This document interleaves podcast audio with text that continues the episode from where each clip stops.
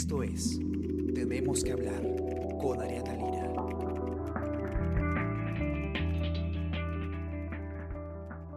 Hola, ¿qué tal? Buenos días. Espero que hayan amanecido muy bien. Yo soy Ariana Lira y hoy tenemos que hablar del nuevo gabinete de ministros. Tenemos ya eh, un gabinete que reemplaza al de Pedro Cateriano que duró pues eh, poco más de 20 días eh, en vigencia antes de ser rechazada la confianza en el Congreso. El presidente ya escogió el nuevo equipo y, bueno, ha colocado de premier a Walter Martos, que era hasta, hasta antes de, de asumir este cargo el ministro de Defensa, es decir, quien ha estado eh, a cargo de las Fuerzas Armadas durante el estado de emergencia, eh, a cargo de eh, los militares que han estado en las calles. y para el presidente él ha tenido una buena gestión y lo ha puesto pues ahora de presidente del Consejo de Ministros. Hay más cambios y vamos a conversarlos todos ahora con Sebastián Ortiz, periodista de política, de comercio, para más o menos comentar eh, quiénes son nuestros nuevos ministros. ¿Qué tal, Sebas? ¿Cómo estás? Hola, Ariana, ¿qué tal? ¿Cómo estás? Buenos días a todos los lectores de comercio también.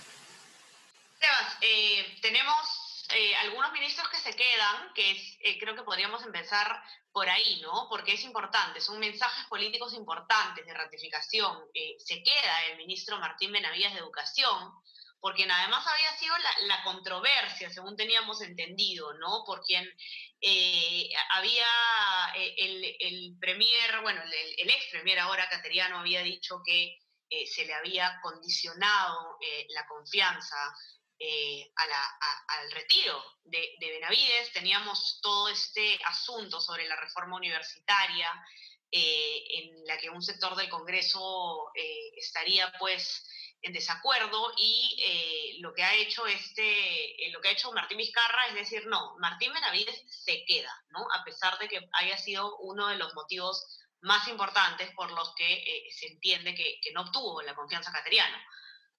Sí, y no solo, y no solo Benavides, sino también ha sido ratificada la ministra de Economía y Finanzas, María Antonieta Alba.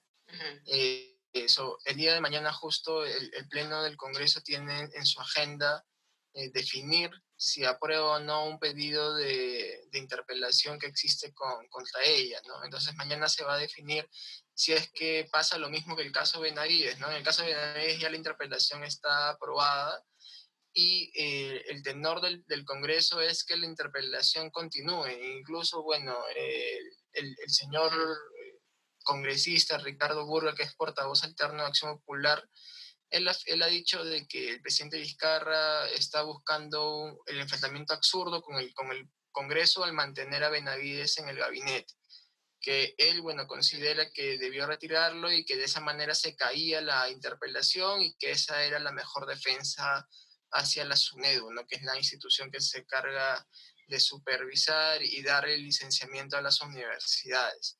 Burga, bueno, también ha dicho de que, de que la censura es una posibilidad que puede darse. Incluso el día, eh, el día miércoles, cuando el presidente del Congreso, Manuel Merino, da una conferencia de prensa, una de las últimas preguntas que, que le hacen es qué pasa si Benavides continúa y el señor Merino dijo, bueno, se tendrá que ver interpelación y si no convence eh, hay mecanismos como la censura, ¿no? Entonces digamos de que de que hay, hay un sector del Congreso de que, que no descarta la censura para, para, el señor Benavides, ¿no? Vamos a ver si se llega a concretar o no. Así es, así es. Y, y además, eh, bueno, es, era de esperarse que se mantenga también Benavides en el sector luego de las declaraciones que el presidente hizo en ese pronunciamiento eh, después de la censura, ¿no? Él, él, fue bien tajante al decir la reforma universitaria no se negocia, claro, entendiendo esta, eh, eh, el Ejecutivo lo que entiende es que se ha querido negociar, ¿no? La reforma se ha querido condicionar el tema de la reforma universitaria. Entonces, él da este mensaje contundente en respaldo al sector, el respaldo a Benavides, y, bueno, era esperarse que lo mantenga, ¿no? Y, claro, Tony Alba también, con quien también había un, pedido de interpelación en curso, eh, se ha quedado. Eh, se queda también eh, Pilar Massetti en salud y otro, otro cambio interesante es el, el, nuevo ministro de Trabajo, ¿no? Porque si uno compara los, los la trayectoria, los currículums, digamos, del ministro Ruggiero, que había sido bastante criticado por justamente una falta de experiencia en el sector público. Eh, el, nuevo ministro eh, de Trabajo eh, tiene una carrera, digamos, bastante completa, ¿no? En el sector público. No sé si podríamos hablar un poco de él. No, sí, o sea, digamos, es, es el contraste con el, con el ministro saliente Ruggiero, ¿no? Porque el, nuevo ministro de Trabajo tiene, bueno, el señor eh, Palacios Gallegos, tiene 30 años de experiencia en el sector público y privado, ha sido viceministro de promoción del empleo y capacitación laboral, incluso eh, la ex ministra de Trabajo Silvia Cáceres a través de su cuenta de Twitter saludó el nombramiento de, Palacios Gallego y afirmó de que es un profesional de carta cabal y con un genuino compromiso de servicio al país. Entonces, digamos, si, si, la, principal crítica al nombramiento de Rubiero fue el, tema de la experiencia, en el caso de Palacios Gallegos, por ahí no va a venir la crítica, ¿no? Así es, claro, por ahí no va a venir, ¿no? Sí, y otra persona que también sale es Rafael Belaún de Llosa ah, del, Ministerio, de, Minería. Claro, entonces los dos ministros que, que, digamos, el señor Cateriano propuso al presidente para integrar el gabinete se van con él también. Ajá. Eso también es. un mensaje, ¿no? Es un mensaje de todas maneras, ¿no? Eh, conversemos sobre quién es el nuevo premier, ¿no? ¿Quién es Walter Martos? Porque nosotros hasta ahora, claro, lo conocíamos como ministro eh, eh, de Defensa, ¿no? Pero conversemos un poco sobre, sobre su hoja de vida. Sí, mira, Martos eh, juró como ministro de Defensa el, el 3 de octubre del año pasado, luego de la disolución constitucional del Congreso. Pero él es general del ejército en situación de retiro, ha, sido, bueno, es licenciado en ciencias militares de la Escuela Militar de Chorrillos, es maestro en ciencias militares y magíster en planeamiento estratégico y toma de decisiones en la Escuela Superior del Ejército, es maestro en gestión y desarrollo de convención en gestión de dirección de empresas. O sea, también, digamos, un currículum bastante ligado al perfil militar. Y durante, digamos, entre octubre y febrero tuvo, digamos, un perfil bajo. Así y a raíz de la declaratoria de emergencia, de la salida a las calles de las Fuerzas Armadas, la, la, figura de Martos fue creciendo dentro del gabinete ministerial y sus opiniones se fueron haciendo más importantes para el presidente Vizcarra. Digamos de que una, de acuerdo a fuentes de, del comercio, eh, una de las razones por las que Martos asume eh, la PCM es porque, porque Vizcarra ha visto con buenos ojos el desempeño que, que, ha tenido las Fuerzas Armadas durante, la, durante el estado de emergencia, durante la pandemia. Entonces, es eso. Y también, bueno, eh, se, se, dijo de que hubo una primera propuesta Pilar Macetti, pero que ella eh, habría declinado porque prefería eh, enfocarse en el tema de salud y que, y que su presencia en el Ministerio de Salud era vital, ¿no? Entonces ahí es cuando cobra fuerza la, la figura de, de Marto, ¿no? que, desde el inicio estuvo, que desde el inicio estuvo en el bolo. Desde el inicio, ¿no? Sí, se rumoreaba bastante que podía haber una Macetti en, en el premierato. Eh, ¿qué, ¿qué, te comentan, Sebas, si es que tú has podido escuchar o hablar con, con algunos de los congresistas acerca de, de Walter Martos, ¿no? ¿Cuál es el, el, eh, la mirada que tendría el Congreso sobre él?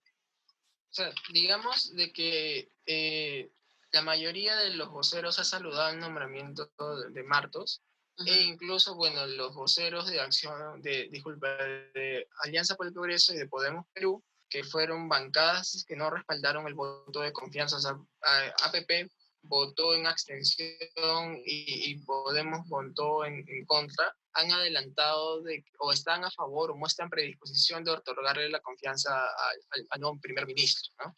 Entonces, y también, bueno, el mensaje del Congreso ha sido denle prioridad a la pandemia, a la lucha contra la pandemia, a la estrategia de la lucha contra la pandemia. Y precisamente el presidente Vizcarra nombra que entre las dos opciones que estuvieron en el bolo está la ministra Macetti y estaba Martos. Y los dos, bueno, Macetti primero desde el comando COVID y luego desde el MINSA, tiene conocimiento de la lucha contra la pandemia. Y Martos desde el Ministerio de Defensa también tiene el mismo conocimiento de la lucha contra la pandemia. Entonces también ese nombramiento también es un mensaje para el Congreso y el presidente Vizcarra cuando cierra su pronunciamiento de hoy día dice, bueno, vamos a empezar la primera sesión del, del nuevo Consejo de Ministros y el punto número uno en la agenda es la lucha contra la pandemia.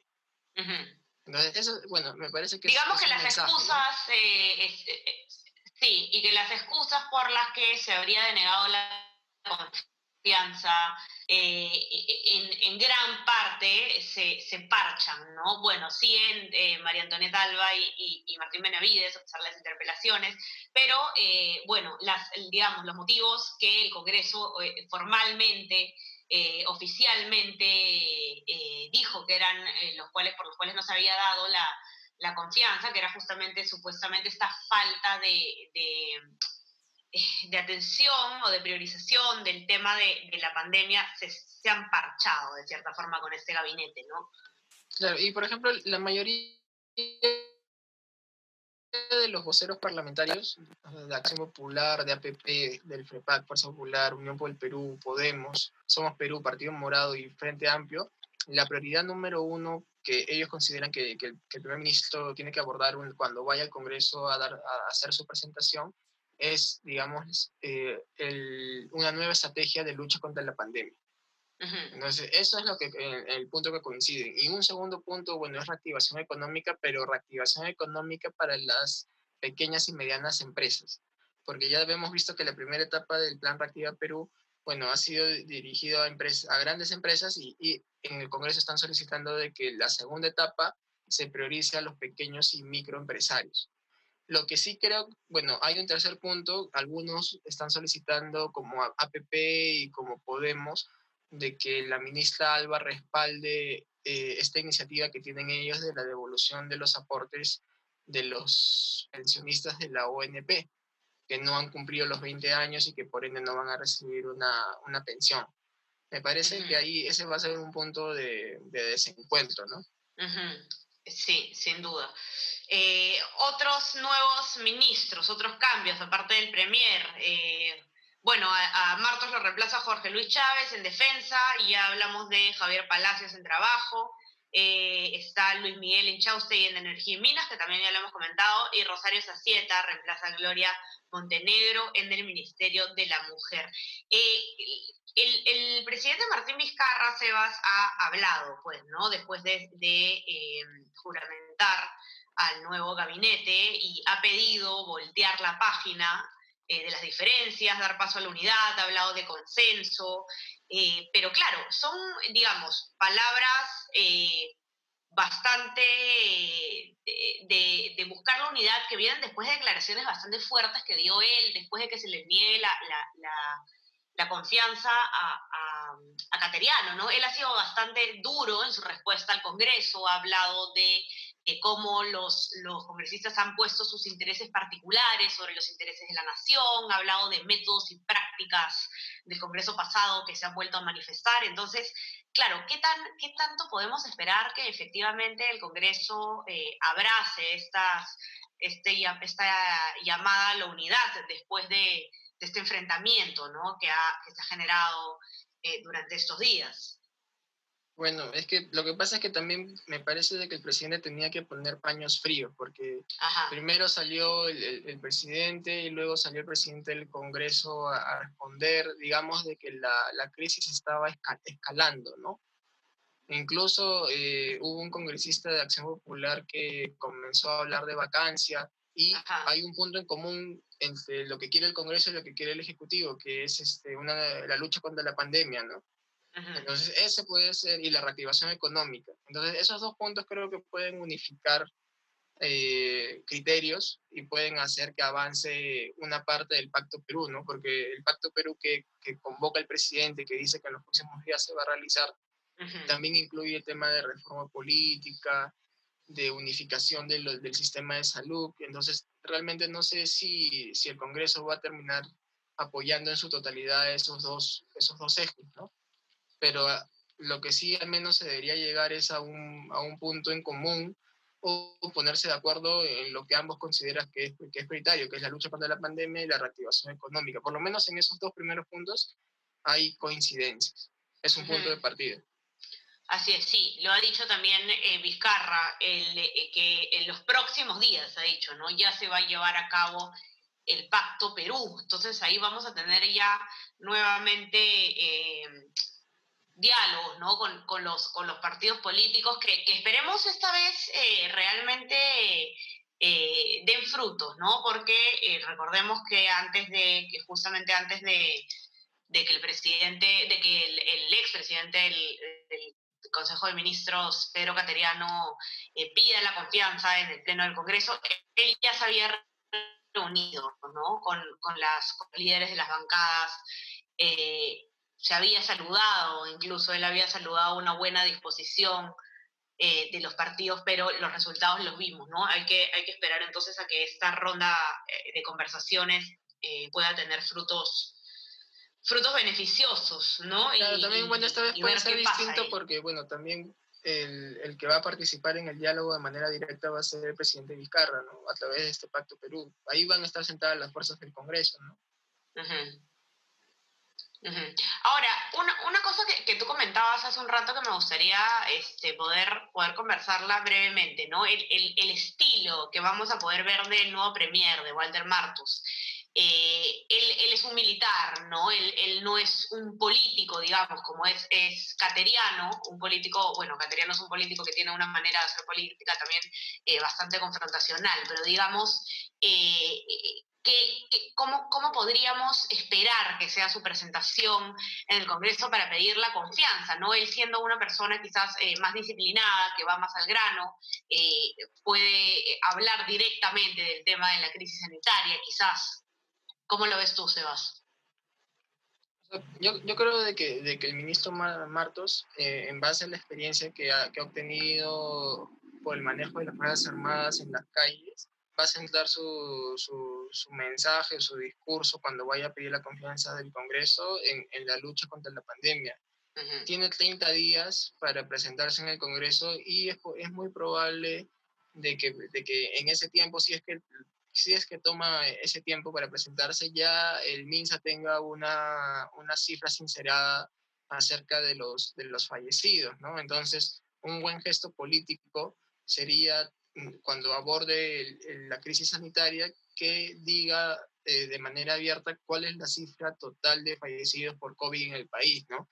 Porque hasta ahorita se tienen estimados, eh, el señor Cateriano dijo de que habían 27 mil casos en revisión, entonces, sería importante de que, de que cuando él se presente, esos casos ya hayan sido evaluados y se tenga una, un sinceramiento, ¿no? Y no solo un sinceramiento en el tema de las víctimas y de los, y de los contagiados, sino también un sinceramiento de manera transversal, ¿no? De cuántos, cuántos escolares han, han desertado porque no llegan las tablets que el, que el Ministerio de Educación debía comprar y que al final eh, no tuvo que cancelar la compra o por motivos económicos. ¿Cuántos estudiantes de las universidades también han hecho lo mismo? ¿Cuántas mujeres desaparecidas hay en, en, la, en, la, pandemia? ¿Cómo van esos casos? Un cambio también que se dio ha sido el de la ministra de la Mujer. Era muy criticado el tema de violencia durante la pandemia. Por eso me parece que también hubo un cambio. Y, Gloria Montenegro ha estado en el gabinete desde marzo del 2019 era una misa que ya tenía, ya tenía más de un año, más de un, casi un año y medio.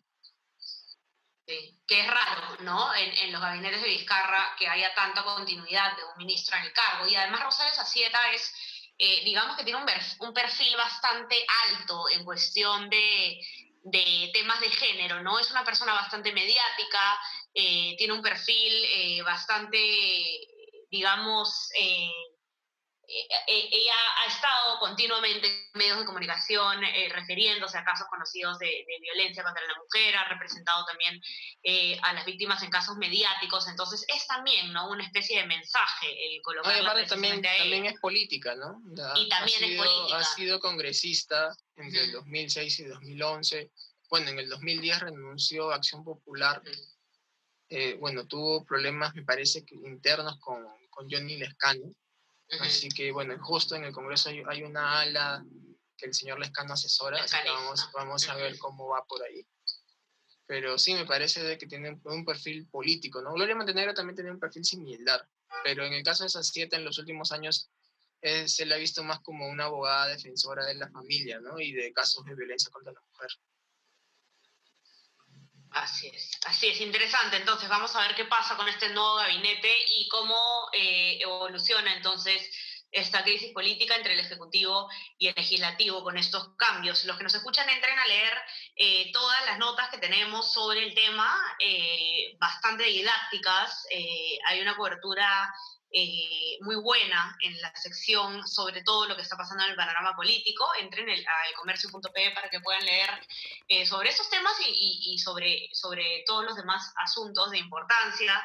Eh, del día a día. También no se olviden de suscribirse a nuestras plataformas eh, Spotify, Spreaker, el, eh, Apple Podcast y SoundCloud para que puedan escuchar todos nuestros podcasts y a nuestro WhatsApp El Comercio Te Informa para que puedan recibir lo mejor de nuestro contenido. Sebas, muchas gracias por estar aquí otra vez y que tengas una linda jornada hoy día, cansadora pero bonita. Dale, Ariana, muchas gracias. Un abrazo a los lectores. Cuídate, un abrazo. Chao a todos. Ya conversamos entonces la próxima semana. Que tengan un excelente fin de semana. Chao, chao. Esto fue Tenemos que hablar. Esto fue El Comercio Podcast.